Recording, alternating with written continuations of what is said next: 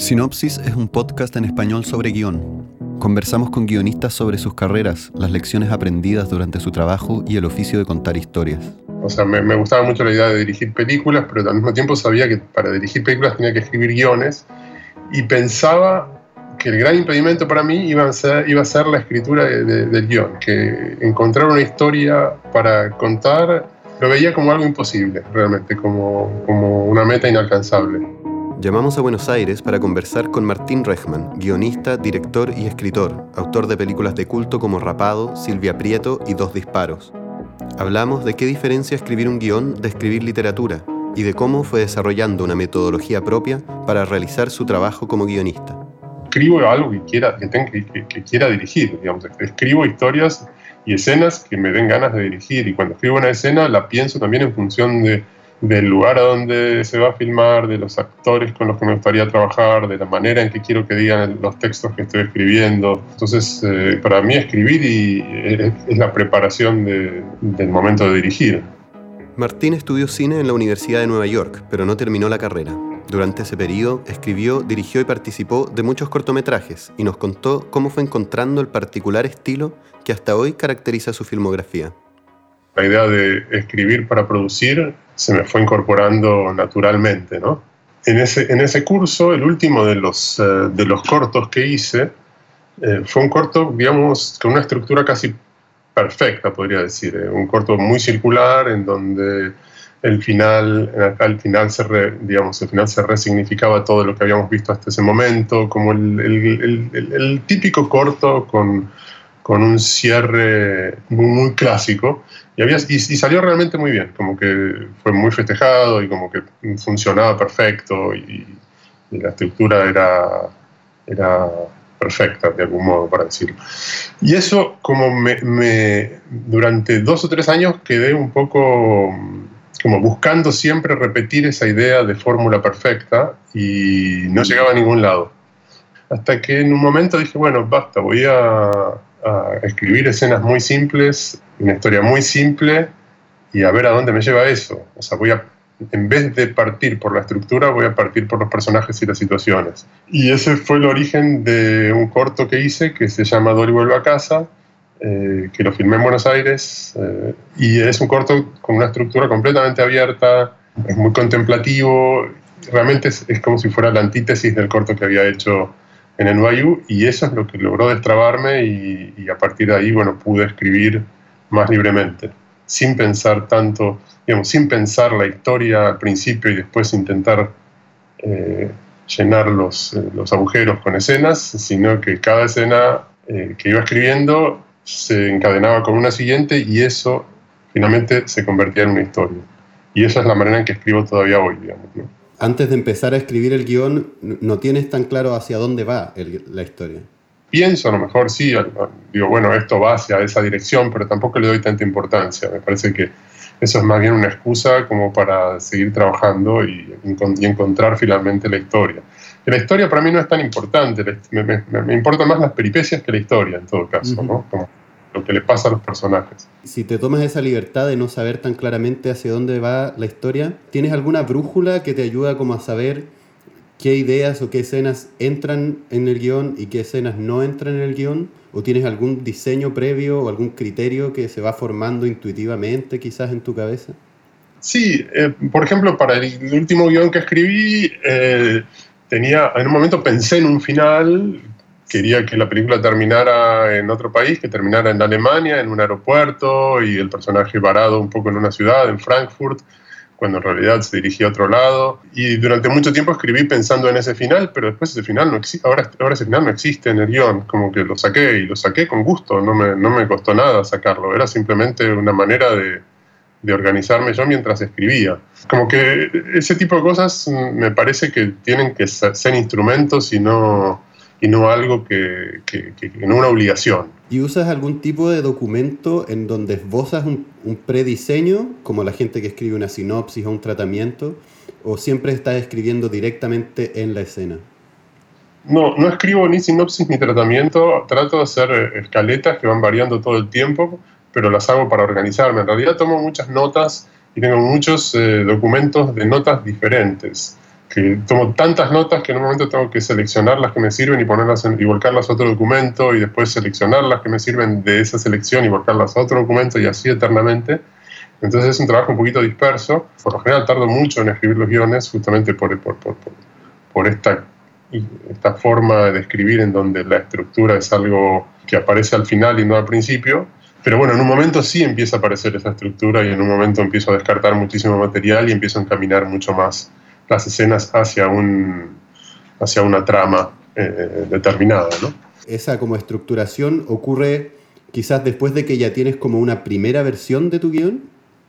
Eh, no, por lo general, eh, por lo general no. Cuando tengo una primera versión ya está el guion, o sea, los cambios pueden ser mínimos. Puedo sacar algunas escenas o dar vuelta a alguna cosa, pero una vez que tengo la primera versión, una vez que muestro a alguien una primera versión, casi siempre el guion ya está. Eh, o siempre, el guion ya está. Casi no cambio nada. Mm. Es una metodología bien particular. Es que no tengo metodología casi, diría yo. que no tengo ninguna conceptualización de mis trabajos en realidad. Este, no, no, trato de no conceptualizar. O sea, solamente cuando tengo estas charlas eh, eh, empiezo a pensar un poco y, trato de no repetir lo que dije en charlas anteriores, a pesar de que eso es un poco inevitable, porque, bueno, porque soy yo el que está hablando, ¿no? Escuchar podcast puede cambiar tu vida para mejor. Si estás recién comenzando, te recomendamos Flimcast, un podcast de conversaciones sobre cine, televisión y amistad. Puedes encontrarlo en casi todas las apps para podcast. Queremos conocer más podcasts en español. Si tú tienes uno o conoces a alguien que tiene uno o quieres recomendarnos a tus favoritos, por favor escríbenos a contacto sinopsispodcast.org o ponte en contacto a través de nuestras redes sociales. Estamos conversando con Martín Rechman, el guionista y director argentino detrás de películas como Rapado, Los Guantes Mágicos y Dos Disparos. Antes de pasar a otra cosa, quería volver a la idea de los finales, porque mm, decías que muchas veces la idea que tienes de final, después la dejas de lado pasa a ser completamente otra. Entonces me preguntaba como, ¿de dónde vienen los finales? O incluso, ¿cómo sabes dónde terminar la historia? Sí, eso es bastante misterioso para mí también, porque hasta que no llego a ese momento no, no lo sé en realidad. Es eh, completamente intuitivo, pasa también en la literatura. Hay un momento en que me doy cuenta de que algo cierra para el personaje protagónico. Por lo general en todas mis eh, películas y, y, relatos hay un, hay un protagonista, a pesar de que muchas veces eh, son historias un poquito corales, pero siempre hay un protagonista central. Y siempre pienso esas películas como el camino de ese protagonista, ¿no? como las peripecias de ese protagonista, la trayectoria de ese protagonista, a dónde empieza y a dónde termina. Y hay un momento en que me doy cuenta que si termino la historia en ese lugar, la trayectoria de ese protagonista tiene un sentido determinado que me interesa, digamos. Como que cierro algunas cosas, pero no todas. No, no sé cómo explicarlo. Eh, tengo la sensación siempre con esos finales que hay algo que para el personaje cierra, digamos, que algo, para algo termina para el personaje. Así como, como no tienes muy claro dónde termina la película hasta que sientes que llegó ese momento, eh, ¿te pasa lo mismo con la escena? Como que la escena termina cuando al momento de escribir sientes que ahí termina. Eh, un poco, sí, pero no, no es tan así. Las escenas, eh, las escenas me parece que manejo de otra manera el, el, final de las escenas, como que tengo un control diferente porque siempre hay una escena después, ¿no? Entonces están siempre, eh, como que el final de una escena está en función de la siguiente, el final de una película termina todo ahí, no hay nada después. Entonces es distinto, el final de una película está en función de todas las escenas anteriores y el final de una escena siempre está en función de la siguiente, me parece. ¿Tienes algunos rituales o algunos métodos eh, que vincules con el proceso mismo de la escritura? Eh, no. ¿Escribes en tu casa, escribes en las mañanas, escribes todos los días? escribo en mi... O sea, me pasa ahora, por ejemplo, que, estoy, bueno, estoy por filmar un cortometraje que escribió el guion hace unos meses, como que no estoy escribiendo nada. Estoy preparando eso y no, no tengo la cabeza puesta en... Digamos, no, no, no, no, no, no puedo escribir, como que no puedo escribir otras cosas en este momento. Como que tengo que tener la cabeza bastante despejada y como la sensación de que tengo un abismo delante, delante mío, como que no tengo nada que hacer si no tengo un guion, como tengo, necesito esa situación como para poder escribir. Eh, como si no, si no tengo un guion, no tengo una película para filmar y, como que no tengo ninguna actividad para hacer. ¿Es distinto escribir tus guiones que escribir tu literatura? Sí, porque a pesar de, esta forma desestructurada de escribir guiones, la estructura es lo más importante eh, en un guion de cine, para mí, digamos, digamos, las peripecias del personaje, la trayectoria, etcétera, pero la estructura, digamos, cuando uno llega a un final, eh, lo que estás haciendo es trabajar, trabajar con la estructura del guion también, ¿no? Por algo pusiste esa escena en ese lugar y no en otra. Y la idea de estructura es mucho más importante en un guion que en un relato literario, para mí por lo menos. Eh, como que no le, no le pongo tanta atención a, a la escritura, es, es, una escritura mucho más fluida y en donde eh, no pienso tanto las escenas en función de, de cómo serían filmadas, obviamente, porque es literatura, sino que las pienso de otra manera, como bastante más libres. Como que la, la escritura de es como que limita bastante, por esta idea de, de, primero de duración después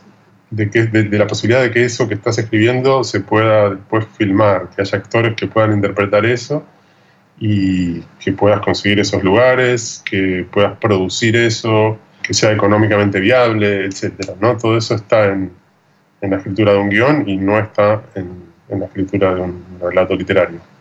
¿Qué crees tú que es lo que hace graciosas tus películas? Porque para mí son graciosas, pero es difícil definir qué es eso que las hace graciosas para mí una de las eh, cosas fundamentales cuando escribo una escena eh, es, que me cause cierta gracia la escena. por lo general, eh, es una de las cosas que más placer me dan cuando, cuando las escenas me causan gracia.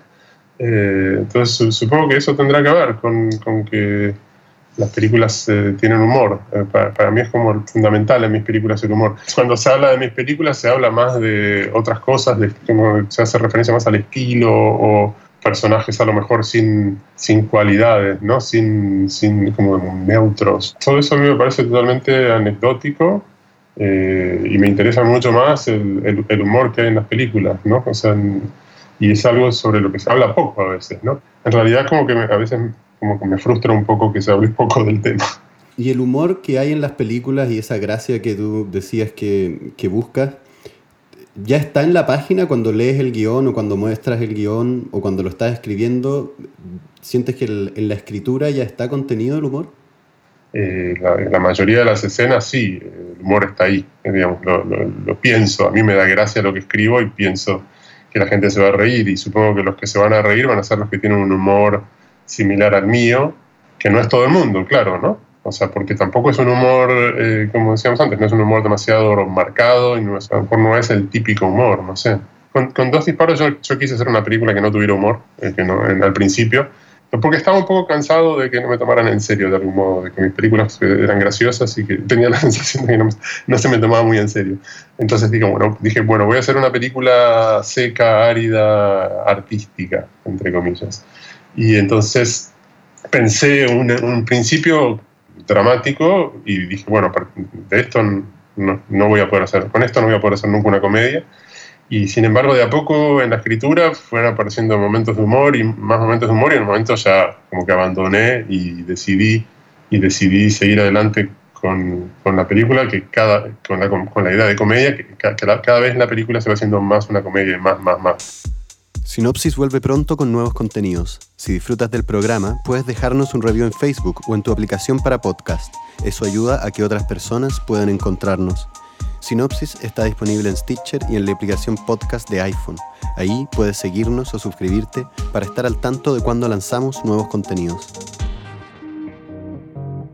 Estamos conversando con Martín Rechman, director, guionista y escritor de varios libros de cuentos, entre ellos Velcro y yo, Tres Cuentos y Rapado, que lleva el mismo nombre que su película debut. Oye, y pensando en dos disparos y también en rapado, en los guantes mágicos, en general, al final de tus películas los personajes tienden a irse a otro lugar. Hay como un viaje, un desplazamiento, una salida de la ciudad. ¿Es deliberado eso? ¿A, qué, a qué se debe? Digamos, ¿cómo hacer para, para que un personaje cambie? ¿no? ¿Cuáles son las posibilidades de cambio que tiene la gente o los personajes en este caso? O sea, como cambiar de lugar es una manera de cambiar, es una de las pocas maneras de cambiar también, pero por lo general lo que se ve es que, tan, tanto cambio no hay ¿no? Eh, en las películas, en los personajes. a pesar de ese desplazamiento, todo sigue más o menos en el mismo lugar a donde estaba antes. Eh, me parece que esa es un poco la idea de esos, de esos viajes. Claro, como que ellos creen que van a cambiar con ese desplazamiento y, eso subraya que no están cambiando tanto. Sí, igual no sé si ellos creen tanto que van a cambiar. No, no, no, no, no sé qué es lo que creen en realidad. O sea, me parece que es más, sí, me parece que es más lo que yo puedo creer en todo caso que lo que ellos creen. No sé, no tengo tan claro lo que creen los personajes. O sea, Silvia Prieto empieza con, con eh, una voz en off de la protagonista diciendo el día que cumplí 27 años decidí que mi vida iba a cambiar. Eh, y no sabemos cuánto cambia su vida porque no conocemos cómo había sido su vida anterior al principio de la película. ¿no? Hay algunas cosas sí que, que, cambia, decide dejar de fumar marihuana, pero no sabemos cuántas otras cosas cambian. ¿no? O sea, si compra un canario, ok, bueno, ¿cuán, cuán gran cambio es comprarse un canario? No sé. Oye, ahora que mencionas esa decisión de, de Silvia Prieto, algo que me preguntaba era si fumas marihuana cuando escribes. No, no fumo porque me hace mal. Eh, me deja una, cuando fumo quedo como dos o tres días este, debilitado, así que prefiero no fumar. Eh, bueno, Silvia Prieto también lo que hace es lleva toda su ropa a lavar y, le, y, cuando va a buscar eh, y cuando va a buscarla le dan un bolso equivocado y entonces eh, como cambia todo su vestuario, sí, aparte de eso, otra persona. Entonces eso sí es un cambio, ¿no? Digamos, ¿qué cambio es ese? O sea, ¿cuánto puede cambiar uno?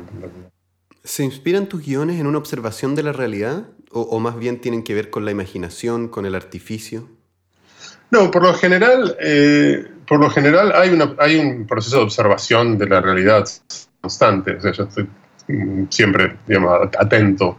Creo que cualquier persona que escribe, en realidad no solo yo, o sea, cualquier persona que escribe está atenta a lo que pasa alrededor y a situaciones que ve o cosas que le cuentan o, o cosas que lee o ve en otras películas o o lo que sea, ¿no? Me parece que en el momento en que uno está escribiendo hay una especie de radar eh, que se abre y se activa y empieza a notar eh, cosas que en otros momentos tal vez no, no nota, como cuando te compras eh, zapatos y empiezas a mirar, empiezas a, a, notar los zapatos que usa el resto de la gente, digamos, esa misma, ese mismo mecanismo sucede, creo. En el momento que estás escribiendo, hay algo que hace que cualquier cosa que te cuenten o que veas, puedas relacionarla de algún modo con lo que escribiste y tomar algo de ahí, ¿no?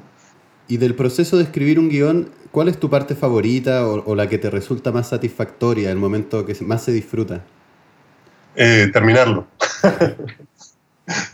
creo que sí, realmente. Más que es, un, es un proceso bastante eh, difícil para mí escribir un guion. O sea, por, justamente por esta falta de estructura eh, porque estoy siempre en, la duda, nunca sé si voy a llegar a un final, nunca sé si voy a encontrar ese final, nunca sé si todo ese material va, va, va, va a tener un, destino o lo voy a terminar tirando a la basura.